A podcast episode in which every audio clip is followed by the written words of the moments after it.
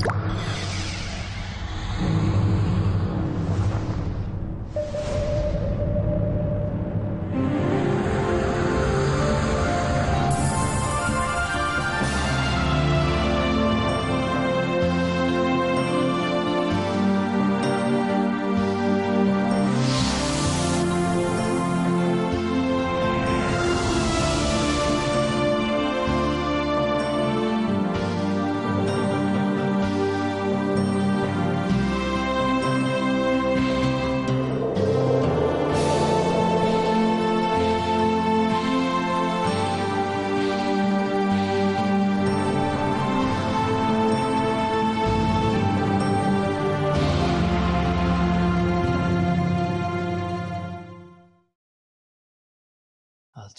长辈，啊，诸位学长，大家下午好。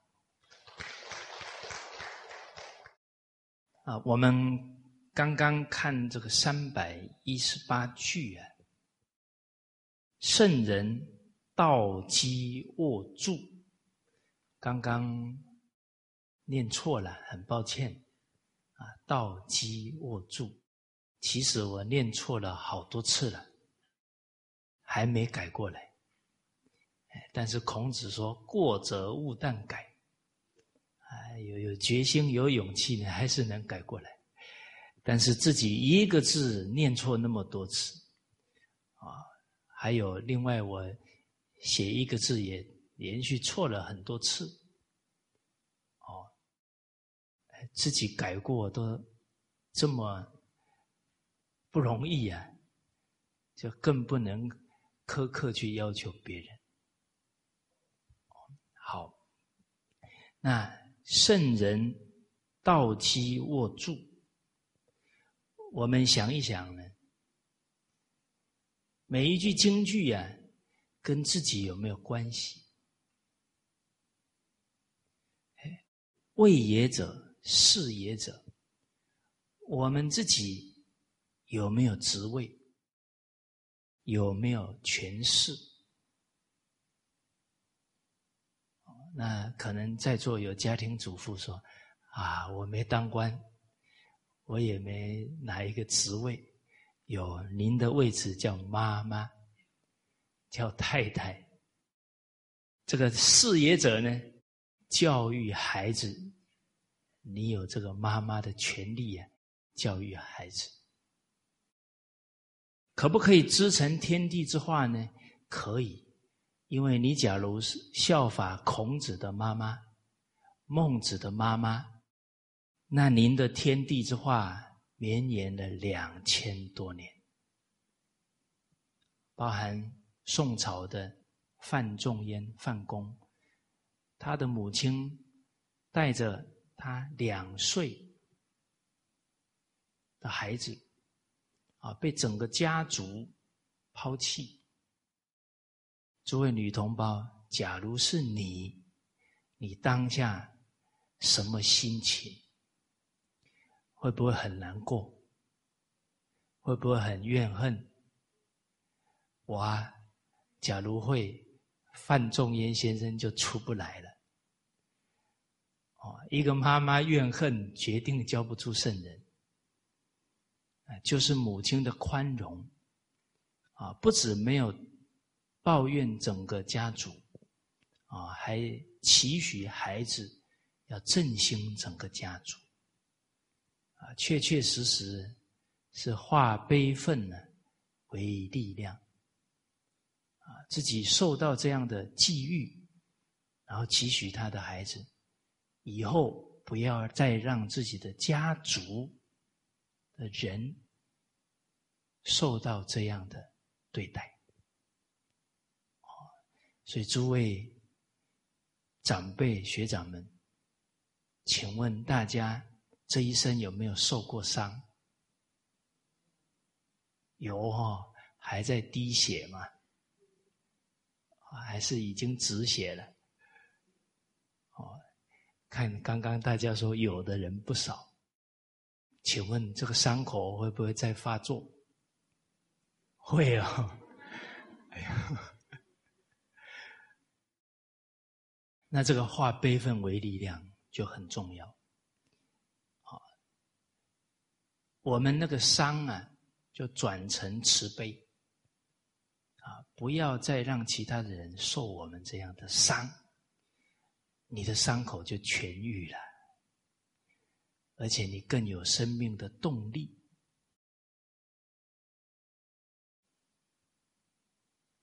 啊，所以学圣学啊。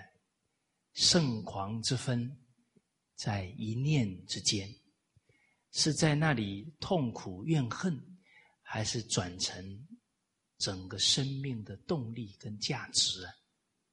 啊，在自己的一念之间而已了。好，请问大家，你现在还受伤吗？哦，大家功夫太厉害了。听完全部转成地亮啊，难怪额头发亮。那可是那个伤害我的人很过分呐！啊，所以学圣教首先要学宽恕。先人不善，不是道德，无有愚者，殊无怪也。而且。学圣教就是要有智慧，不能执着，不能着相，啊，着在他那一句伤害我的话，着在他那个伤害我的表情，然后连做梦都会惊醒，那你不是折磨自己吗？那是刹那不住的幻象。啊，拿一个虚幻的相来折磨自己，这个不自爱，更不可能去爱人。哦，所以不要着这个相。有智慧的人有前后眼。第一，可能我以前对不起他，哦，那你就不会跟他计较了。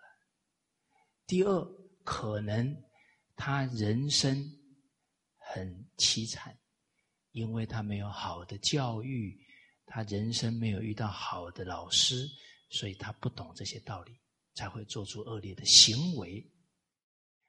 那就他就变可怜的人，而不是可恶的人了。哦，所以看前看后，后是什么？他这样的错误人生态度。他一生要造作多少罪业，他以后是最可怜的人。他以前也可怜，以后也可怜。所以这个世上啊，我们想清楚了，没有可恶的人，只有可怜的人。那我们对一切人呢，宽恕，进而变成怜悯了。所以仁者无敌。啊，仁慈的人不跟任何一个人对立。好，那刚刚我们讲到，其实京剧啊，对每一个人都有受用。家庭主妇看到这一句，就是期许自己要做圣母。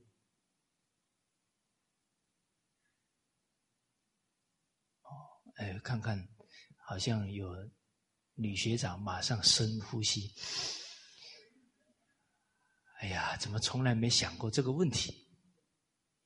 其实，您在任何一个角色、任何一个行业，最终的对你自身的目标，就是成为圣贤人。这样，我们的经书才没有白读。因为大学之道在哪里呀？在每一个行业，在每一个角色，大学之道就是圣人之道。在每一个角色做什么？明明德。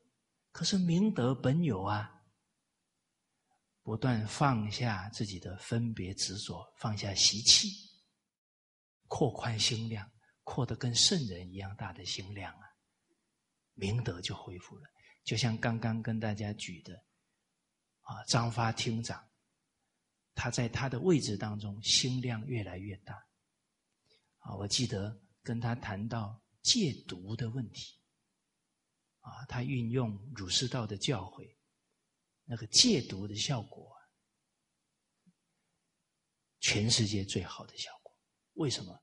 他从人本善当中、孝心当中引发出来的决心跟力量不一样。哦，他很用心啊，希望呢，往后海南戒毒的经验能够推展到全世界去。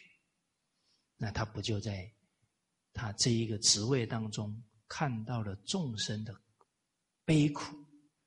不只是服刑人员的苦啊，还有他家人的苦！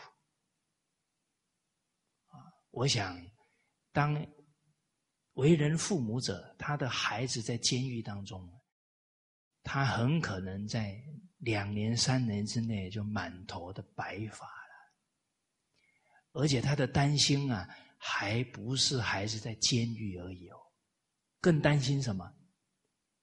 出狱之后。假如没有转恶为善，那更让他没有安宁的日子可以过。所以，让一个浪子回头啊，真是莫大的功德，因为让他全家人都见到了光明。我们马来西亚的学长们呢，很多好像有到国民服务营去讲传统文化。是不是也有到监狱去讲传统文化？哦，这个都很重要哦。哦，让浪子回头，再来呢？那国民服务营是不是都是十七八岁的青少年？哇，那个时候能够把这些正确的价值观呢，深植在他的心中，对他一生的影响会很大。其实我们都是成年以后才学呀。大家回想一下，假如传统文化在你小学就学了，你会不会很欢喜？你们怎么这么不相信自己？我记得我念初中的时候，我的理化老师哦，还不是中文老师哦，讲了一句话，说人。不可以有傲气，但不可以没有骨气。他才讲一遍，我就记一辈子。我们不是不愿意听这些教诲，不是不愿意学。老师一有讲，心里有感应啊。你们猜猜看，我初中最崇拜的人是谁？孙中山先生。啊，因为孙中山先生说：“宁愿做大事，不要做大官。人不能白白啊来世间一遭，应该要对社会、民族、世界做出贡献。”啊，我自己跑到我们高高雄左营中山堂看《国父传》，看得痛哭流涕。结果上了高中。我们有一门课叫三民主义，啊！我一打开第一页，思想、信仰、力量，你的思想，你所信奉的人生价值，就是大学之道，在明明德，在清明，在止于至善。我相信啊，我扮演每一个角色都不会空过了。啊，结果三民主义我就很认真读，结果放榜之后啊，全班聚会，我们三民主义老师很高兴过来敬我一杯酒啊，不是敬我一杯饮料了，那个没有喝酒，结果。他说：“你三民主义全班最高。”哎，我其实我挺百感交集啊，因为三民主义全班最高，但是国文不及格，其他科目考的也不怎么好。哎，后来哎就考得不好嘛，就到比较不好的学校啊去念大学。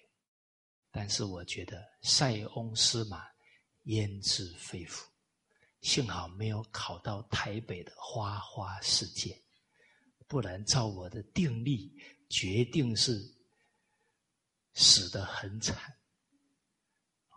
所以这冥冥中啊有祖宗安排啊，让我不要到花花世界去。那我们的民族啊，是伦理道德起家，《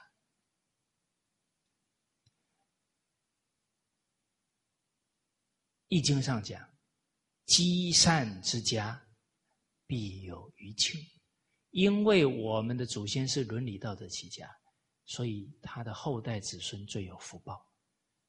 啊，整个文化。沉传五千年不衰，这不是偶然的。全世界只剩我们这一个民族了，真的是伦理道德起起家哦。当君王就是圣王，叫内圣外望。内圣是明明德恢复，外望是清明。内圣外望，明明德清明都做圆满，叫止于至善。那不是君王可以达到止于至善呢？任何一个行业都可以止于至善。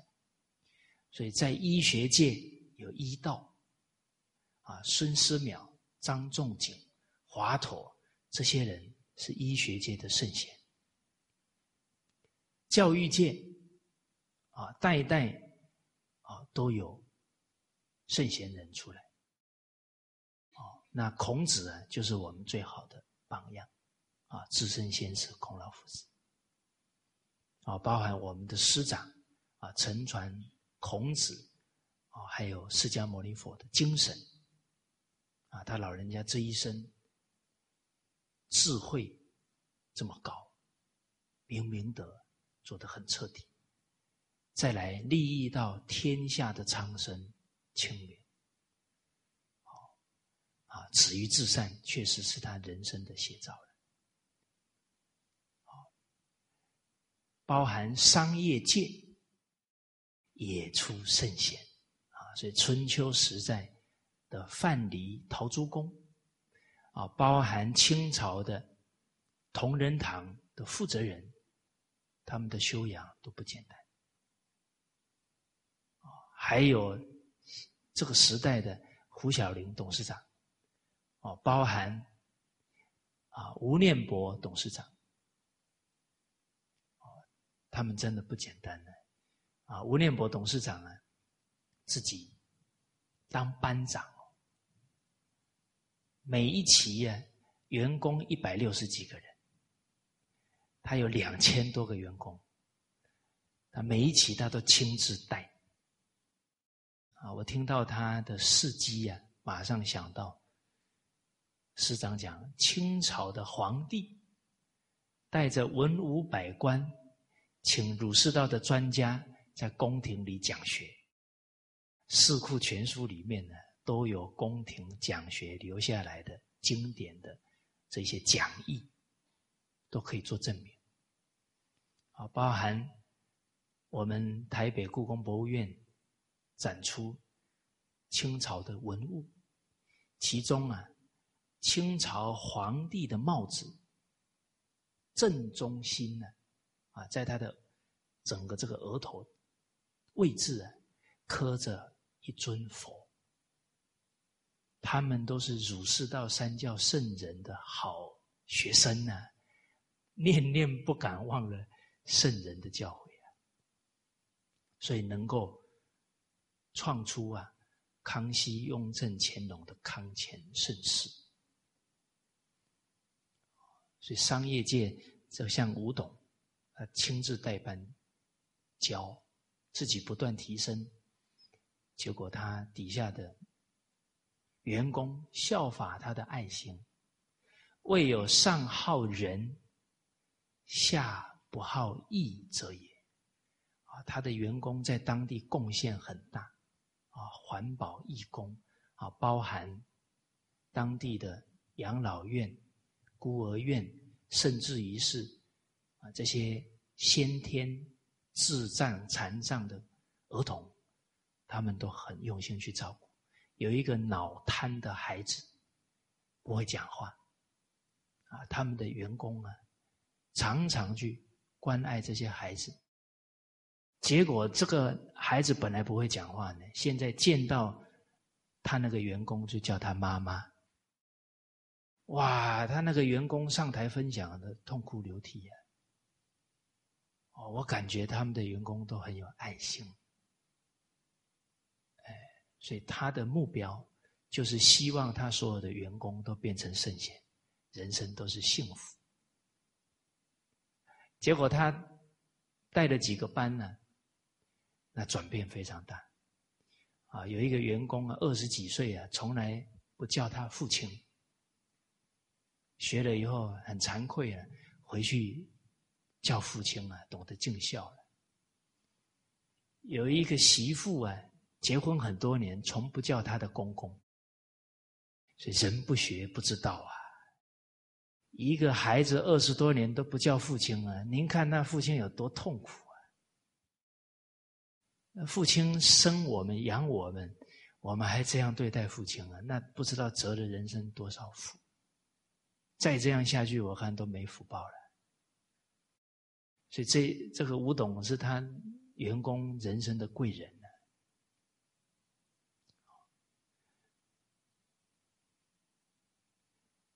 员工本来啊，好好好几个人呢，都是钓鱼。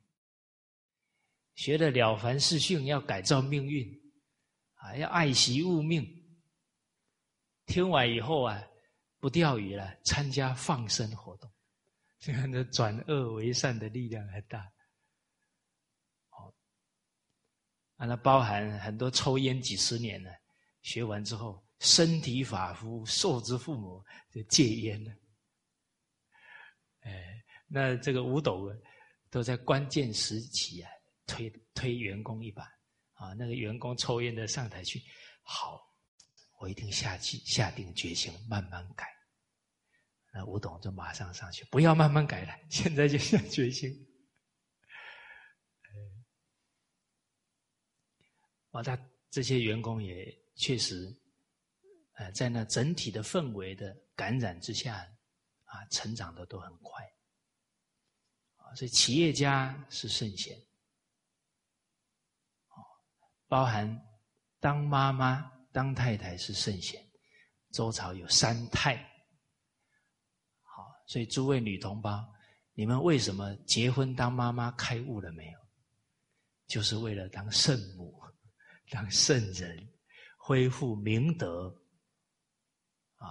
然后把孩子教成圣贤，国家的栋梁，去利益天下，就是亲民。啊所以，止于至善呢，应该是我们每一个人的人生价值观、人生意义所在。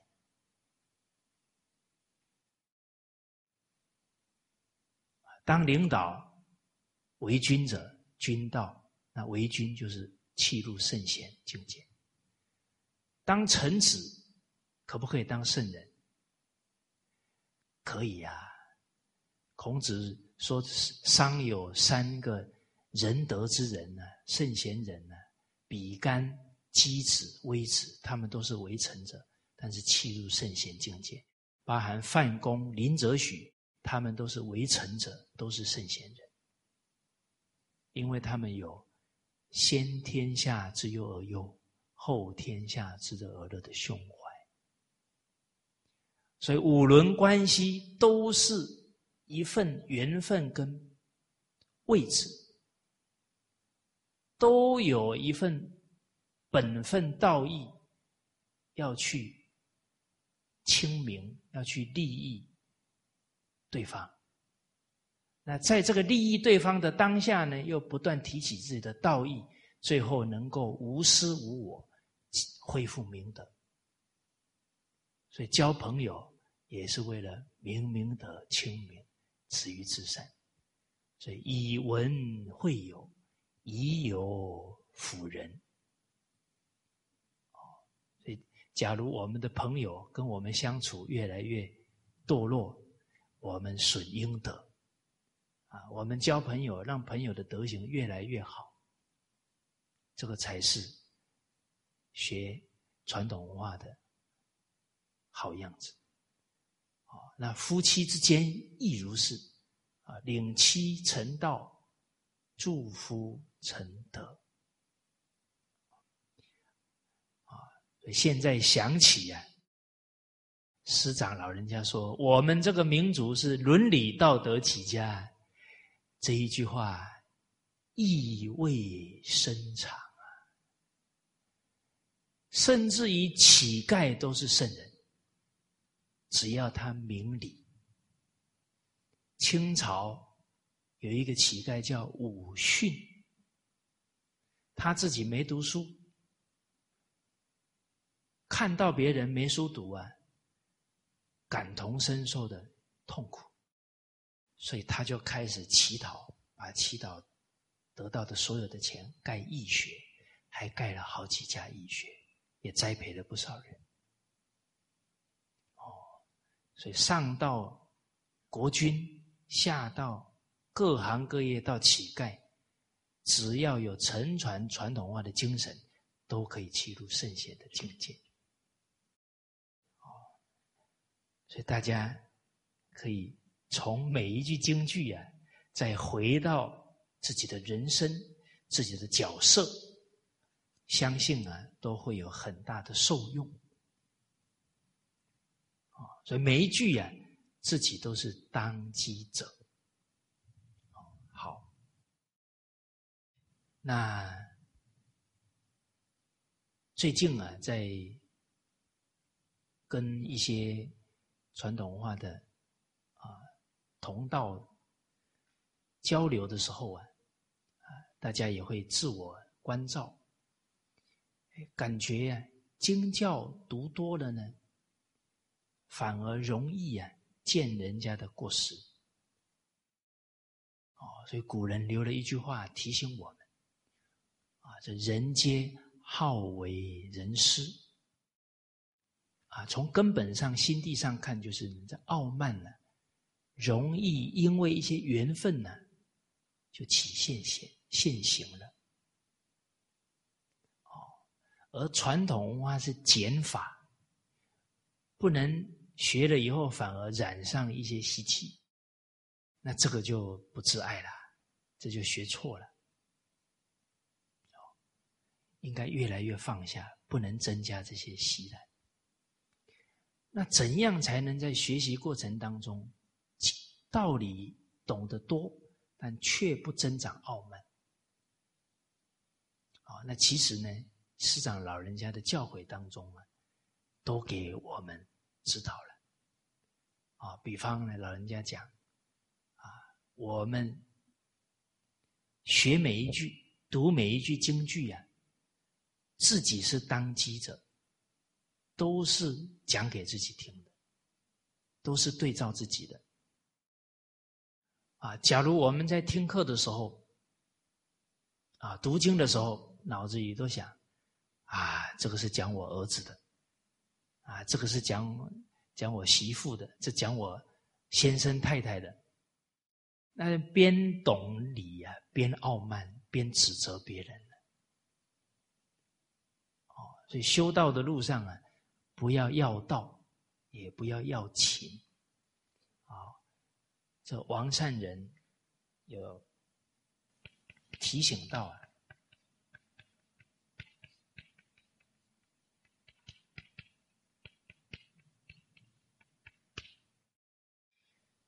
不要要求别人行道，啊，而是呢自己先做。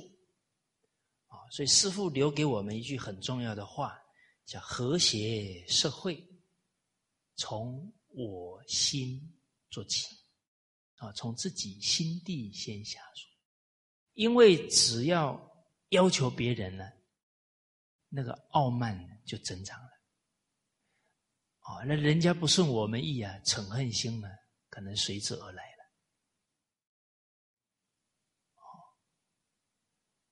所以正己而不求于人，则无怨啊。先从自身啊，那我们群书之要三六零这个反身正己啊，这两个单元的京剧就非常多的提醒了啊。这两个单元可以，我们有有时间呢，多读多提醒自己。那不要情呢？这一点也不容易做到。不要讨人情啊！我这个朋友，我以前对他很好，他现在怎么可以对我这样？其实我们冷静想一想，这个念头是什么呢？是利害。请问大家，我们对人好有没有条件？有没有要求？付出求别人回报叫利害关系，而整个传统文化做人的标准啊，君子的本质就是义，义是应该的，不是附带要求的，义所当为。我们面对所有亲朋好友，还有念头。说我对他付出很多，他应该回报我什么？那就是要钱了。这个时候贪起来了，那对方又不不顺我们意啊，嗔，这些念头都会跟着起来。哦，所以佛法呢，哦，还有道家、儒家的教育啊，都是心性之学。啊，这时时啊，反求诸己啊，在心地当中去关照。好，好，所以第一个呢，我们在听经读经啊，不是去想这句话讲谁，谁没做到，是讲给自己听。啊，句句啊，都有我们的学处。第二呢，假如我们有在跟大众分享，哦，这个时候呢，讲给别人听，是我们呢把修学心得啊向大众汇报，啊，师长以他自身呢现身给我们说法，啊，老人家讲经典五十五年，啊，说到啊。啊讲了五十五年呢，最重要的是劝自己，哦，哦，都是把自己给唤醒，哦，不是呢去教别人的，哦，而且呢，师长讲说，那所有听课的人呢，他们是监学，哦，来监督他的这个学习，啊，这个这个态度啊。就不容易在讲台、在讲师啊、老师这一个因缘当中啊，增长傲慢。哦，这是第二个重点。啊，第一个呢，自己是当机者；第二个呢，重视讲，都是劝自己最重要。因为我们假如。住在呢，都是讲给别人听了。那有一句京剧啊，提醒我们：工于论人者，察己必输。哦，都分析别人很清楚啊，可能分析自己不容易，因为精神都耗在看别人，怎么还有时间看自己？啊，其实我们冷静沉淀下来的时候，都感觉。人内心深处的习染是很深的，用全部的精力来对峙啊，都有点感觉力道不足啊。古人讲到呢，光调服自己一个脾气呀，调伏了二十年都还没得力呀。哦，所以古人学问无余力呀。少壮功夫老死成，啊，纸上学来终觉浅，觉知此事要躬行我们都知道火烧功德林啊，那应该从那一天开始就不能再发脾气，这样才是自爱。哦，但是理有顿悟啊，事还得渐修啊，还得。了凡四训讲：“明哲良朋提醒啊，啊，这身边的共同目标方向的同参道友，啊，同道中人互相提醒，再来时时啊善观己心，关照自己的每一个起心动念。好，好，啊，老人家一生呢。”谦卑恭敬，啊，这个是我们呢很佩服，真的是温良恭俭让。所以老人家这一段话，也是对我们所有后面的学生的护念。我们没有老人家的德行基础，再不有老人家这样的治学态度，能不傲慢？不大可能。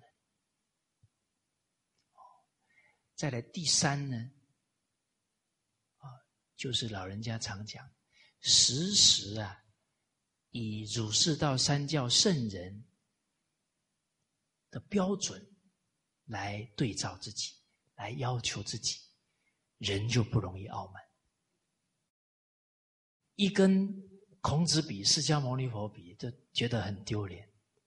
啊，像清朝啊，这些林则徐、曾国藩先生啊，从他们留下来的这些教诲文章啊，比他们差远了。那人自己觉得自己不足，不可能会傲慢啊。所以德比于上，则知耻。其实师长老人家这一些话。给我们讲了不少次了，哦，我们听，哎，要以三教圣人的标准来要求自己的一言一行、一举一动，啊，真的提起来，马上生惭愧心了，不生傲慢心。第四呢，啊，要有呢，看一切人。都是老师，唯我一人呢，实是学生，实是凡夫。哦，哎，你说奇怪了，这个学生我是老师，我教他，他怎么是我的老师呢？啊，比方我们教他，我们起的情绪没有耐性，就是这个孩子的缘提醒我们最不足的地方，就是没有耐心。那这个孩子就在成就我们的道业啊！那他当然是我们的老师啊！那生命当中每一个人啊，我们跟他们相处，习气一起来，他们就是我们的贵人啊！平常遇到其他的人，还发现不了自己的习气哦，结果他们出现了，我们马上可以感觉，原来自己还有这么多习气。一个人修修身呢，发觉不到习气怎么改？所以发现自己的习气叫开悟，啊，过发现过失叫开悟，改正自己的习气叫真修行。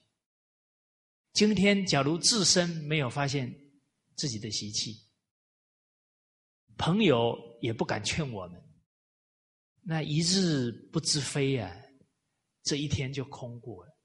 啊，《了凡四训》讲：一日不知非，则一日安于自适；啊，一日无过可改，则一日无不可进啊。啊，所以假如我们觉得《了凡四训》这一段话很好，那我们可以啊，每天在自己的日记簿上反思今天哪个念头不对了。哪句话讲错了？哪个行为不妥当？每天这样关照啊，那个关照力会提升的非常快。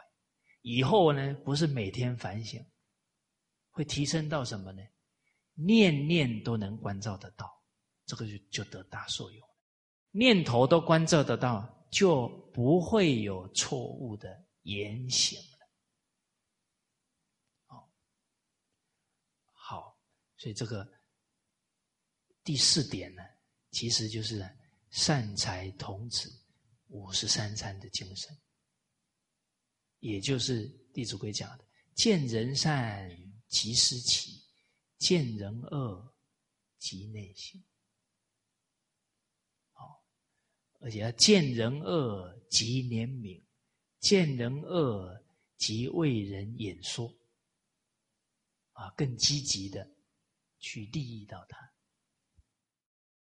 好，那我们回到呢法古的两百五十句啊，学古入关，意事已至，正乃福米。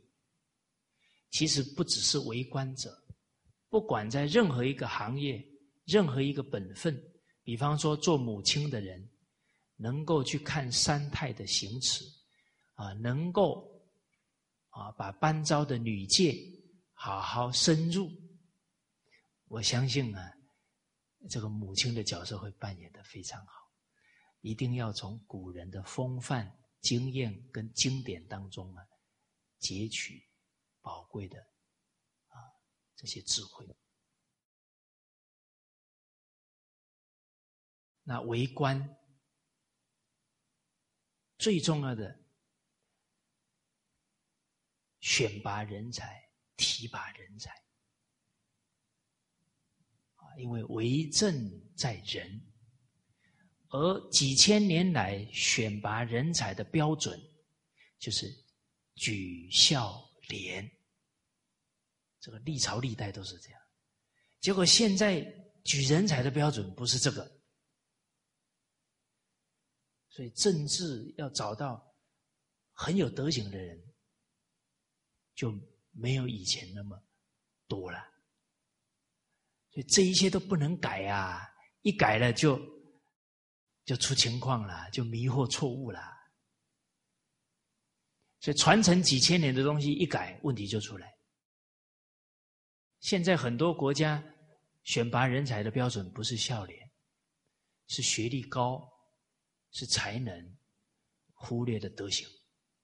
甚至于我们还看过一个电视节目，说到啊，比方官员不孝，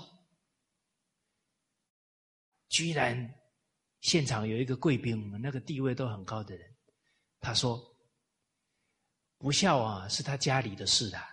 不要跟他为官扯在一起。这种说法在西方很多国家是这个论调哦，有没有？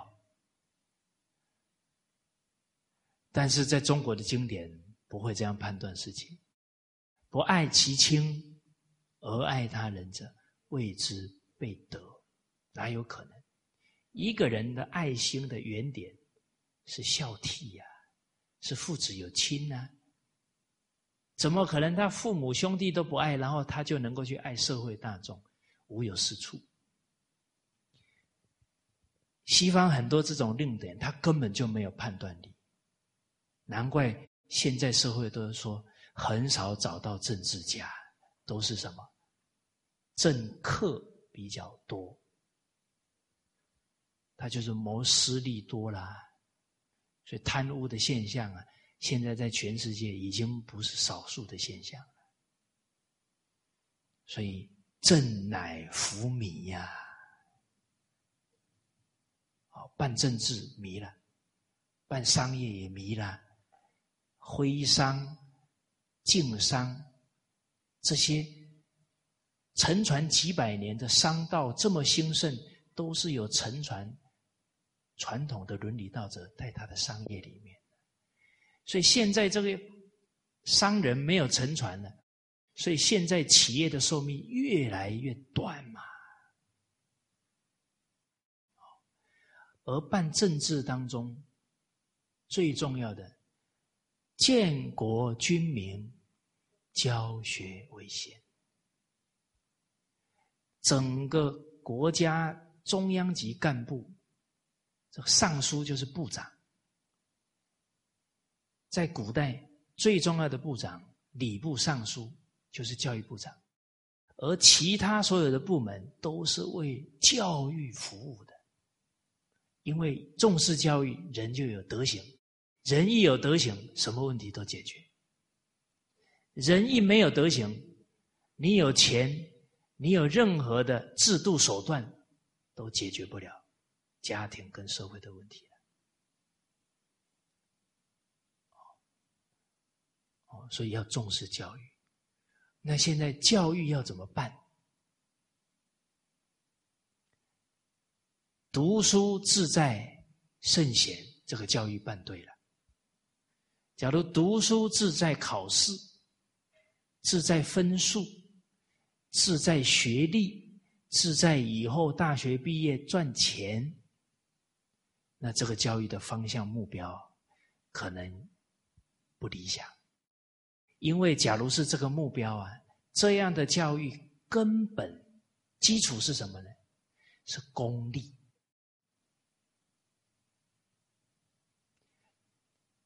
孔子讲：“君子喻于义，小人喻利。”假如我们教育孩子，他的整个人生态度是以功利为基础，那我们不就教出家庭的小人跟社会的小人？但是现在家庭社会的矛盾冲突这么多，因为是小人啊。有时候这些冲突很严重，但是他并没有犯法哦。他把父亲气得快吐血了，可是他也没办法。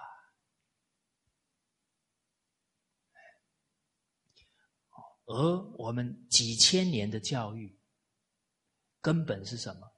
基础是什么？是天伦，是人伦，叫他五伦大道。这个在我们下一个单元《纲纪》当中，第一句就讲到啊，两百。五十三页，啊，天下之达道有五啊，就是这个五伦大道啊，其所以行之者三呢，就三大德啊。好，那教育的内容，那教五经是三经啊。啊，教《礼记》《礼经》，啊，让人恭俭，啊，庄俭恭敬呢，节俭不奢侈，对父母对一切人都恭敬。啊，《诗经》让人温柔敦厚，厚。音乐好的音乐教化，让人广博益量。诸位学长，你们听过古琴吧？要常听啊。那是中正之乐啊！真正深入学习古琴啊，很多人本来心里很郁闷呢，很多事情想不开呀，啊，那那个曲子一弹完了，心里就舒坦了。哎呀，自己心眼怎么这么小？哎，那音乐越。和民心呢，调人的心性的，礼节人欲啊，让人懂得分寸，不要放纵欲望啊。所以礼乐教化，在整个政治啊是重头戏呀。历朝历代都是这样啊，但很可惜啊，我们民国以后啊，没有治理作乐。所以人都不知道哪一些是理，哪一些做人是做人应对进退的标准，结果反而靡靡之音啊，都变成排行榜第一名。那忠正之乐啊，反而没有人学。好，所以振兴乐教非常重要，而大家要了解，谁能治理作乐？圣人，所以圣人治理作乐啊，怎么可以不从圣人治理作乐这一些智慧来办政治呢？我们不是圣人，我们没有通达人性呐。大家学的礼乐那一篇呢，里面提到，您看不重视婚姻，不重视婚礼，淫乱的现象太多了。现在未婚怀孕太多了，就是没有礼教啊，天下乱象层出不穷。古人通达人性啊，防微杜渐呐。哦。那当然，慢慢有这些正确认知的人多了，影响越大，开始整个国家民族会调整。那从我们自己家里做起，家里可不可以治理作乐？可以啊，学常理举要啊，学《弟子规》这个家教家规啊，树立起来啊。那家庭里面放的都是古乐中正之乐。你们家的孩子跟人家的妻子已经不一样，啊，所以现在啊，明白多少啊？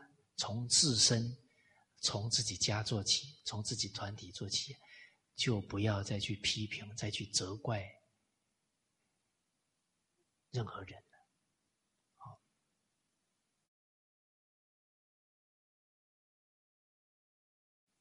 好，所以。师长讲到呢，他的老师啊，方东美教授说，全世界最完整的宪法就是《周礼》。其实我们《弟子规》里面好多金句啊，都是从《周礼》来的。啊，所以古人知道圣贤的智慧，他们就懂得代代承传。啊，所以学学古入关。意识一致，真乃复明啊！包含办外交，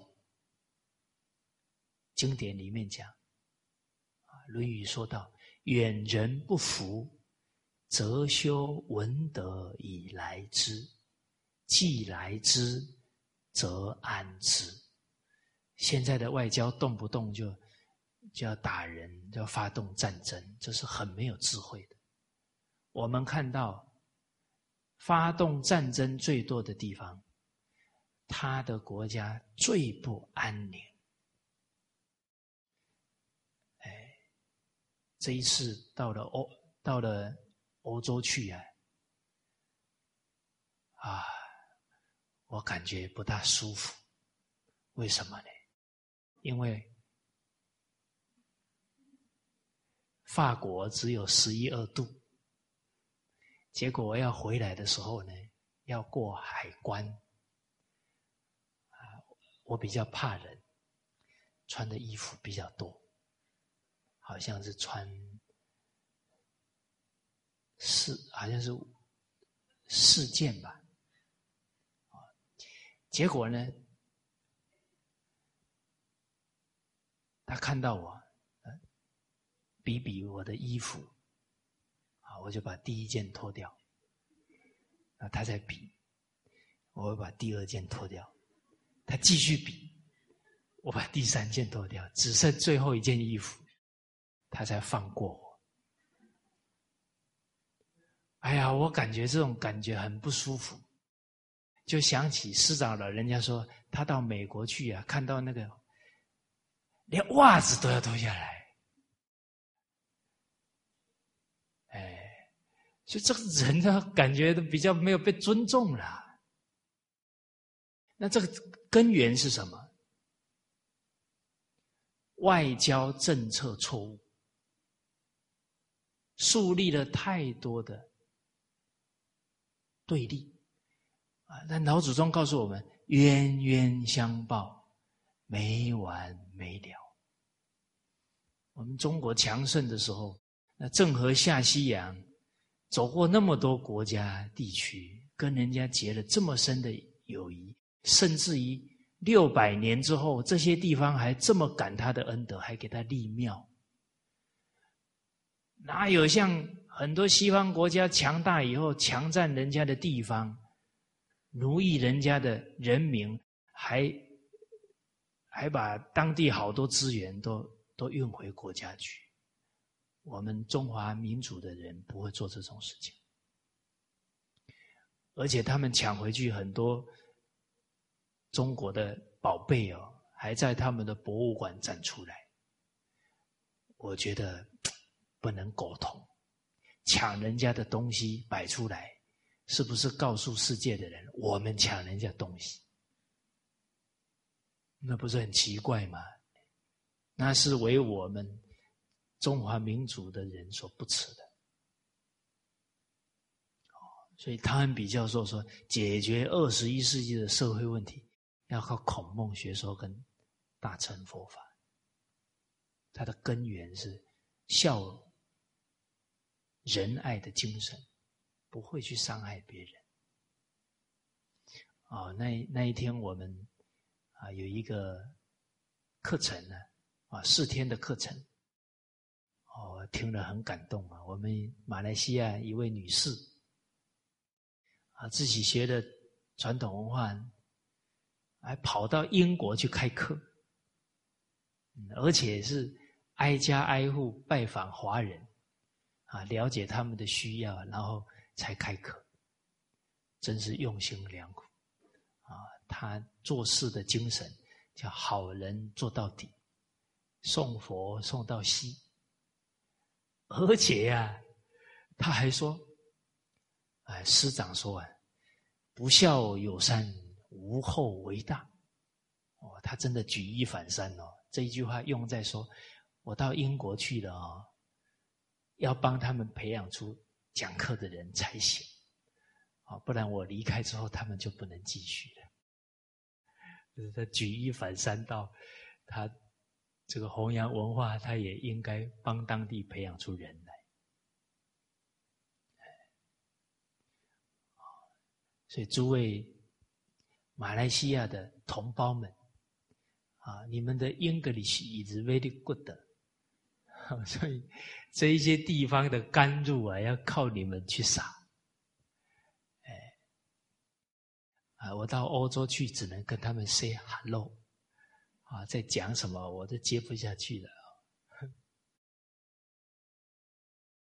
好，所以老祖宗讲，冤冤相报，没完没了，决定不可能这样去处理外交的问题。好，那刚刚提到这些点，其实都是我们古代办政治的重点所在。两百五十一句，啊，我们一起啊来念一下：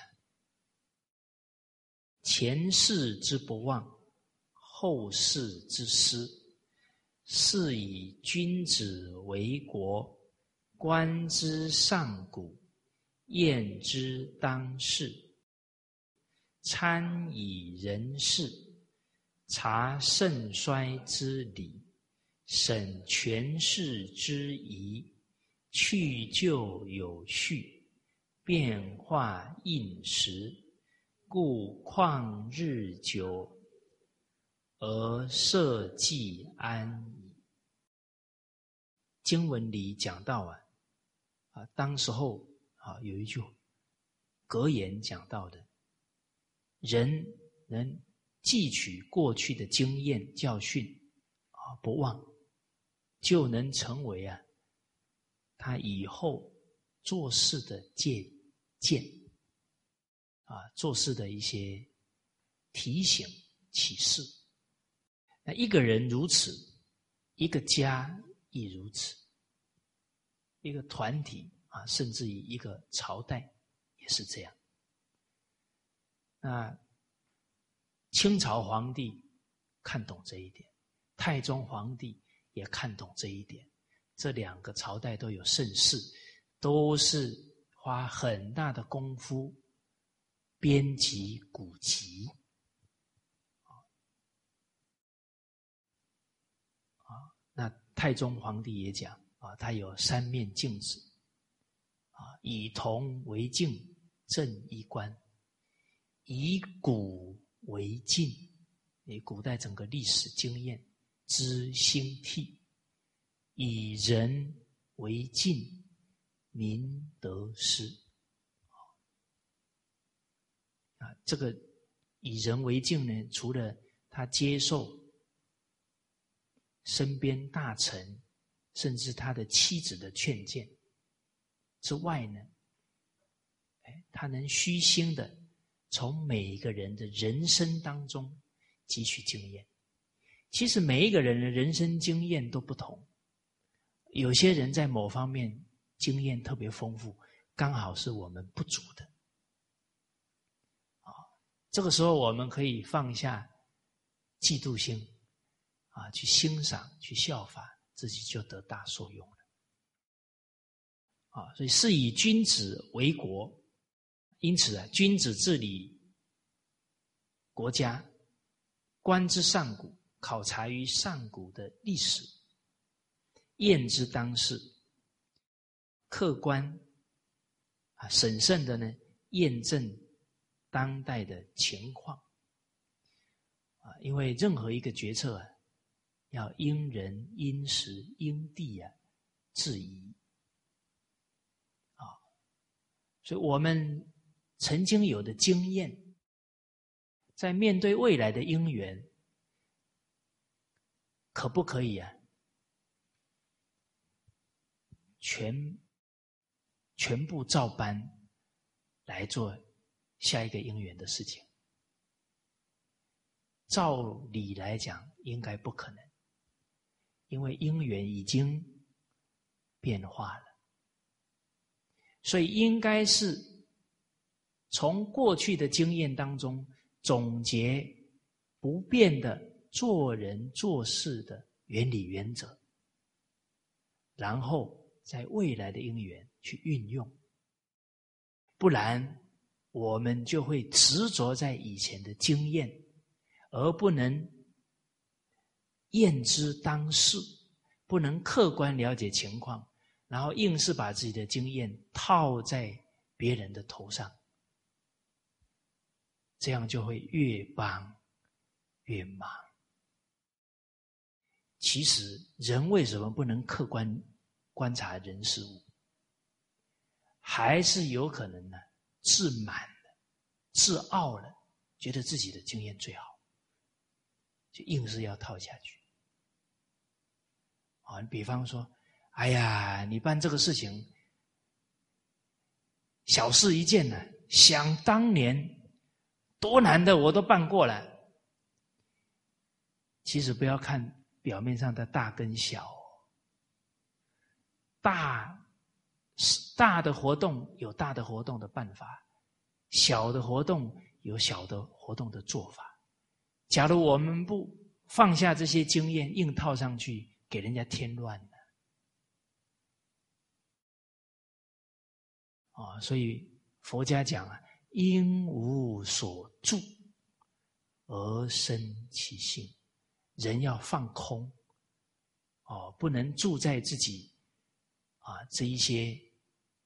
过去的经验啊，过去的这些种种的经历积累当中，还要能放空之后，客观去评估这一方，客观去评估每一个人。哦所以中国的教育强调了几个重要的理论：因材施教。因为因材施教，所以行行出状元。但功利主义之下的教育呢，变成什么？变成了每个人都是灌输知识、技能多，慢慢的变考试的机器了。大家冷静观察一下，小学生的心比较敏锐、体体贴，还是大学生？我们不要说别人了，说我们自己。哇，昨天我们一个同仁生日，他才在反思。他说以前呢，曾经听一个故事，啊，说东北有一个董事长，啊，他当了董事长以后啊，拿回家的钱比较多啊，对父母讲话比较大声。后来学了传统文化，反思到自己态度不对。那东北人比较直啊，他学了以后回去就要干了，啊，就回到家里呢，啊，当天端了一盆热水，妈，我给你洗脚。他妈妈瞬间把身体转了九十度，说：“哎呀，我不敢给董事长洗脚。”请问大家，现在在他面前，这个人是谁？不是他儿子呢，是董事长。可见得他回到家还是董事长，连讲话的语气都一样。那其实他就没有明白到大学之道，在明明德。人当董事长。应该是越来越有德行。为什么？他的社会责任越大，他造福的人群越多啊。他当了董事长，他更能够把孝子的角色扮演的更好啊，反而变得不能体恤父母了，那个态度都压到自己的母亲。哎，哦，那董事长就变成他堕落的因缘了。啊，所以这一位同仁就说：“啊，当时候听到这个故事，说哦，住在董事长这个身份跟因缘，要因无所住哦，不能在身份因缘当中产生分别，产生执着。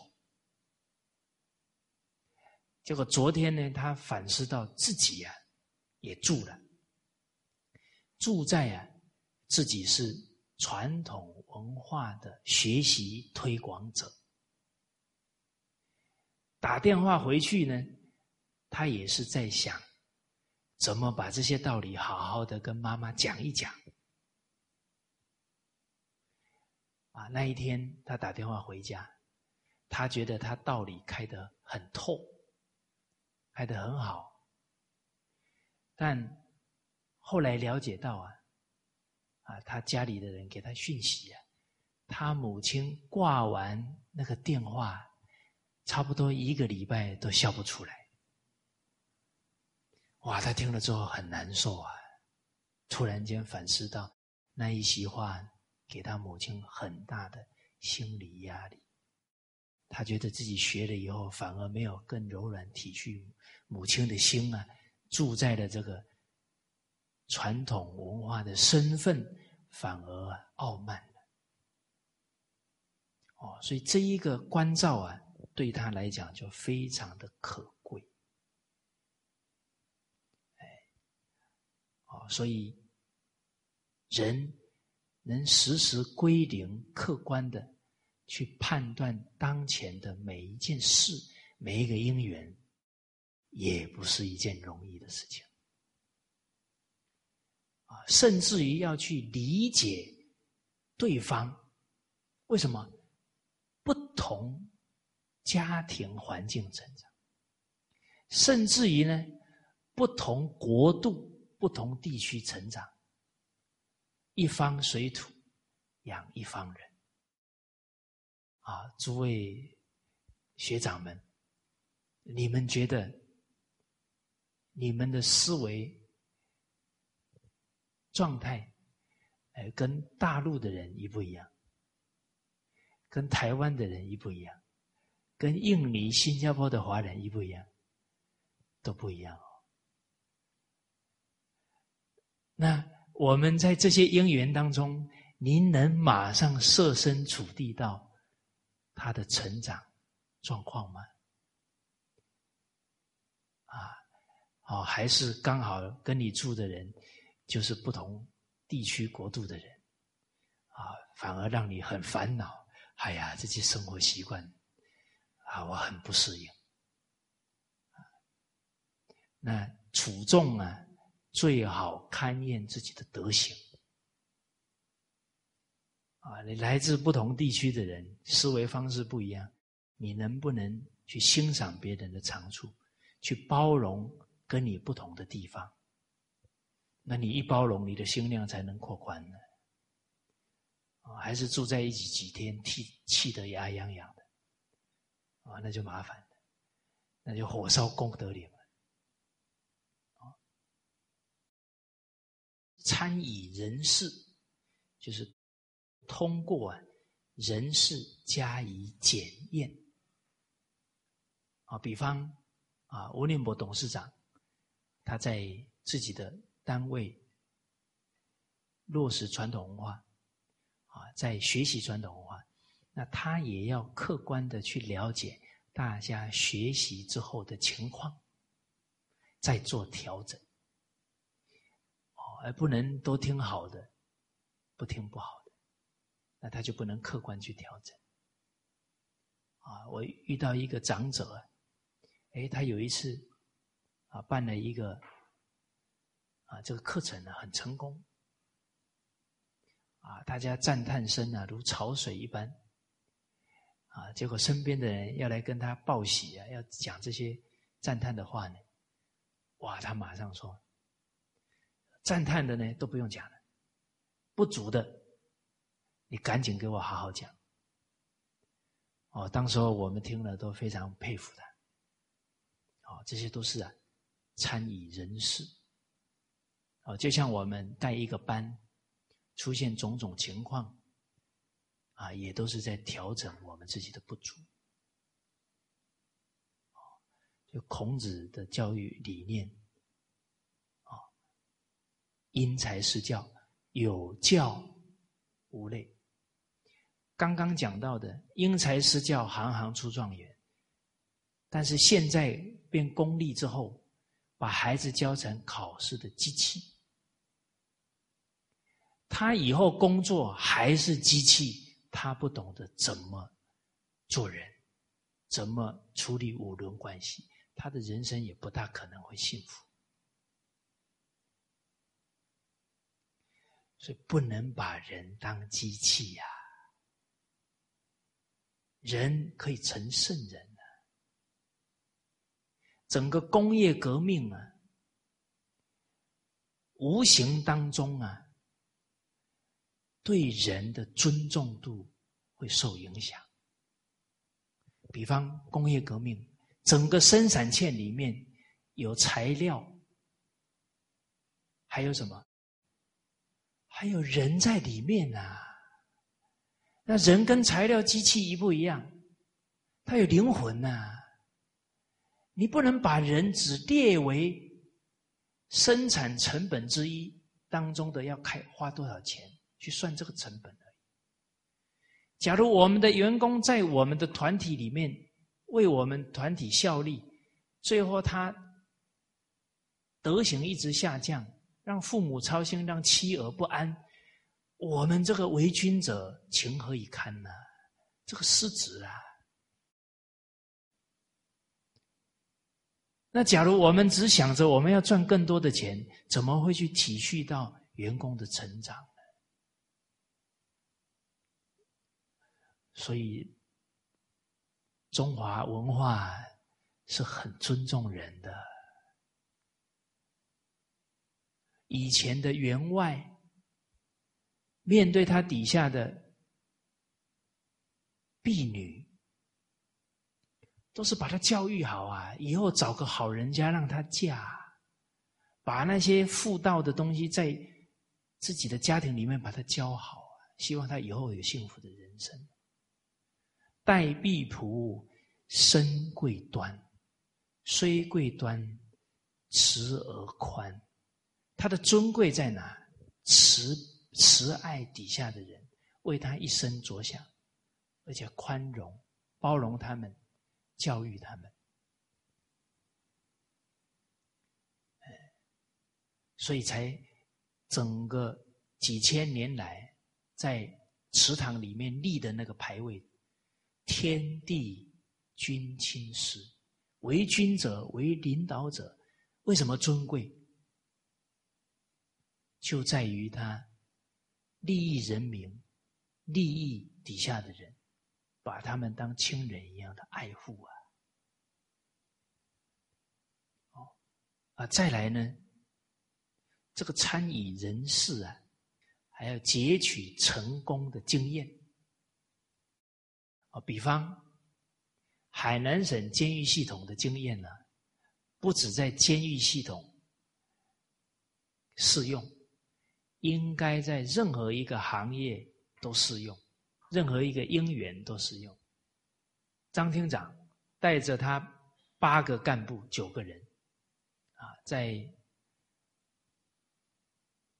零六年五月一号，在汤池听了五天的课，他们坐在第一排，啊，九个阿蛇坐在第一排。哦，他们那个上面都有 穿那个警服，是是有徽章的哦，精神抖擞啊，全神贯注啊，哇！那一次后面的人大家精神都很好，都受到感染。那回去以后呢，自己带头学，把整个海口市所有监狱系统的干警全部轮训。十五天轮训了一次，接着呢，从一个监狱里的一个监区开始做。第一个原则呢，教育者首先受教育，而他们教育者当中又以领导者先带头，再来呢，不要急于求成。啊，《群书治要》里面讲：“勿欲速，勿见小利；欲速则不达，见小利则大事不成。”他们从点，从一个监区到县，一个监区推到整个监狱，在面推到海口市，再推到整个海南省。所以这些方法都是符合重要的做事的规律啊，这个都可以参照啊，包含吴念博董事长他现在在做的，还有以前他整个幸福企业的经营，都很能提供我们家庭团队啊来落实家文化。好，那这一次去法国呢？啊，我也挺幸运的，又跟吴董事长同寝室。哦，那这一次呢，我有一个任务很重要，就是邀请吴董事长到我们大马来分享他的幸福企业的经验。啊，他他很欢喜答应了啊，十月份啊，应该是十五号前后。啊，会来，我们到时候再来安排。好，啊，那您身边有一些企业家的哈，所谓百轮不如一见，啊，你跟他讲半天呢，真的还假的？现在这个时代啊，受科学教育的影响，这个物研究物理化学可以怀疑，研究圣教不能乱怀疑。一怀疑啊，就有障碍了。哦，而这一次刚好到法国去呀，刚好跟法国的汉学家，那些汉学家都很优秀，顶尖的汉学家，吃了一餐饭，真的是行万里路啊，那个感觉非常深刻。我旁边坐了一个汉学家，我在跟他交流的时候啊，我跟他说：“汉学呀，是可以修身齐家治国平天下的智慧，可以让事业越做越好。”他眼睛瞪得很大，说：“汉学跟做事业有什么关系？圣教无人说啊，虽智莫能解。这个汉学家研究了几十年，他都还没有体悟到，整个汉学的这些经教可以让他整个事业越做越成功。所以他很惊讶，看着我。这个时候要怎么办？要 for example。你不举例，你不举真实的例子，他他那个疑心不能去掉。好说，比方这个部门本来要把一台机器报销，这台机器几十万人民币，可是去学了传统文化以后呢，要敬天。敬一切人事物，又好好的检查了一下，发现问题，把它修好了，现在正常运作。请问省了多少钱？诸位学长，省了多少钱？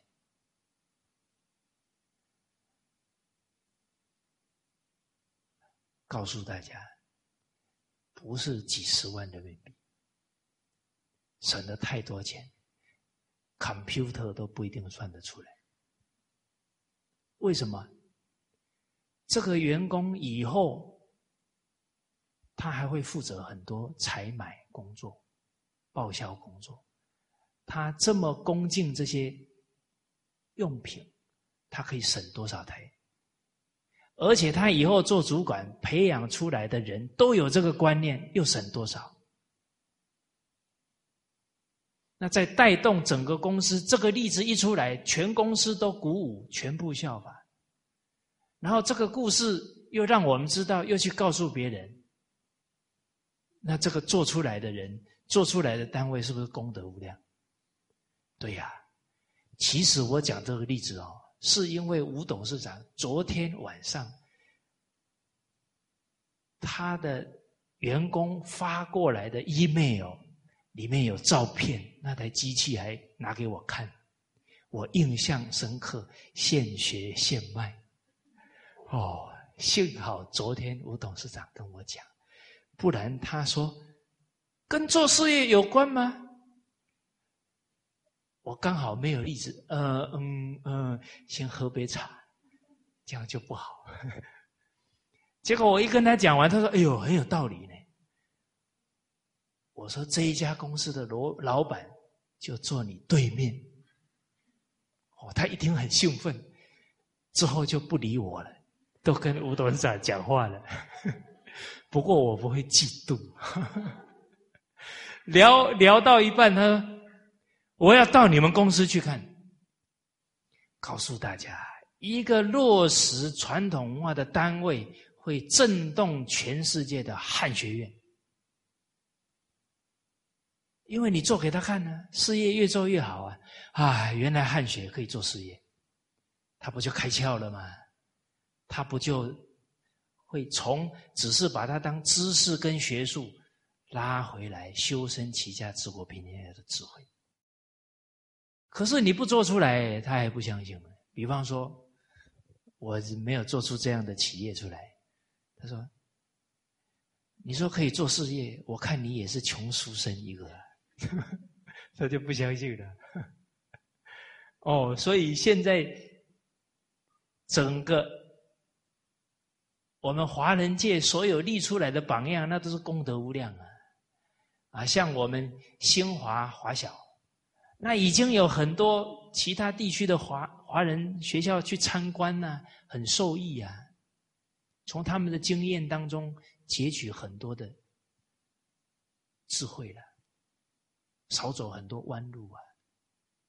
好，好，参以人事查盛衰之理啊，这个从朝代再从这些做得好的样板都可以洞察得出来啊。然后审权势之意，就是审慎的权衡呢，与之相应的。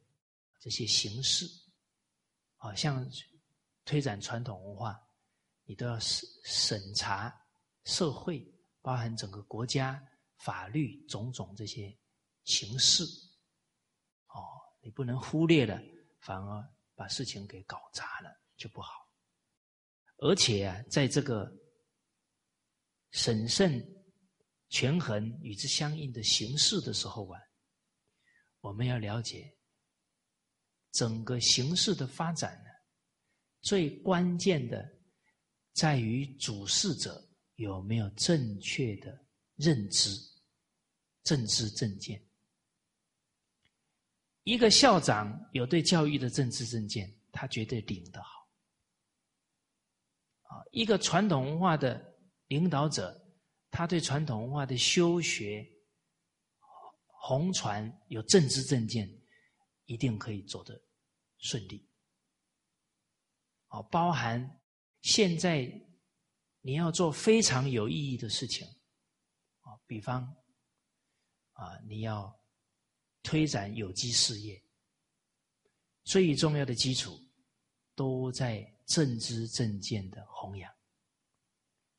包含你要做这些事，你一定要有团队。这个团队首先要建立在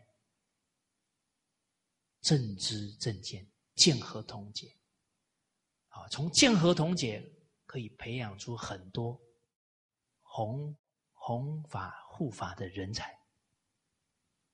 所以这些步骤哦很重要哦，都没有人就把因缘推展开来，到时候护念不好啊，自己也会很难过。要循序渐进，稳扎稳打。蒙古啊，它的国土啊太大太大了，但是它没有人才啊，所以整个蒙古四大。汉国啊，很快的就瓦解掉了，所以这些都是察盛衰之理啊，审权势之宜，去旧有序，客观判断因缘呢，对人心也有所掌握了啊，什么该重视、该吸纳、该采取，什么该先放下，不要着急，他都有那个认知，有这个。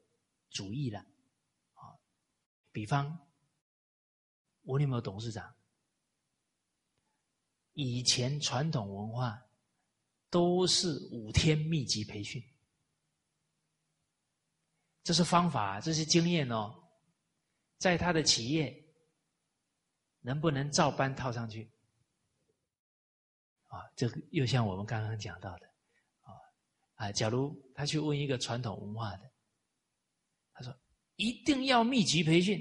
依我以前的经验，可是大家要了解啊，我们一般传统文化的课程呢，来上课的人都是自愿的，是不是？对呀，那你把它封闭起来，他反而觉得这样心更专注，他欢喜接受啊。可是他公司呢？”刚开始推展认知的人也不多啊，有些人啊，当媳妇还要回家煮饭，还有小孩，种种因素也比较复杂。他假如一下子没有体恤，马上封闭了，可能很多人就生烦恼啊。所以他说，一开始要胜于死，要先让家大家生欢喜心。嗯，那你有没有看到抓住做事的原理原则？但是经验不是完全照搬。再来哦，他说，全部用上班时间啊，不用工作，只要听课，还有薪水可以领，皆大欢喜，就没有采取全封闭的，这叫去旧有序呀，啊，变化应时，啊，随着客观形势变化，啊，再制定相应策略。哎，他现在慢慢慢慢接受的人越来越多，他也会慢慢在修正做法。故旷日长久，啊，这个整个因缘事业，啊，可可可以历时长久，啊，包含朝代，啊，就可以兴盛久远。周公治理作乐，当然也都借鉴之前啊尧舜禹汤文武周公的经验啊，所以周朝的国祚有八百多年，而社稷安宜啊啊，国家呢啊也能够得到长远的安定啊。今天这个法鼓啊，就跟大家先交流到这里。好那谢谢大家。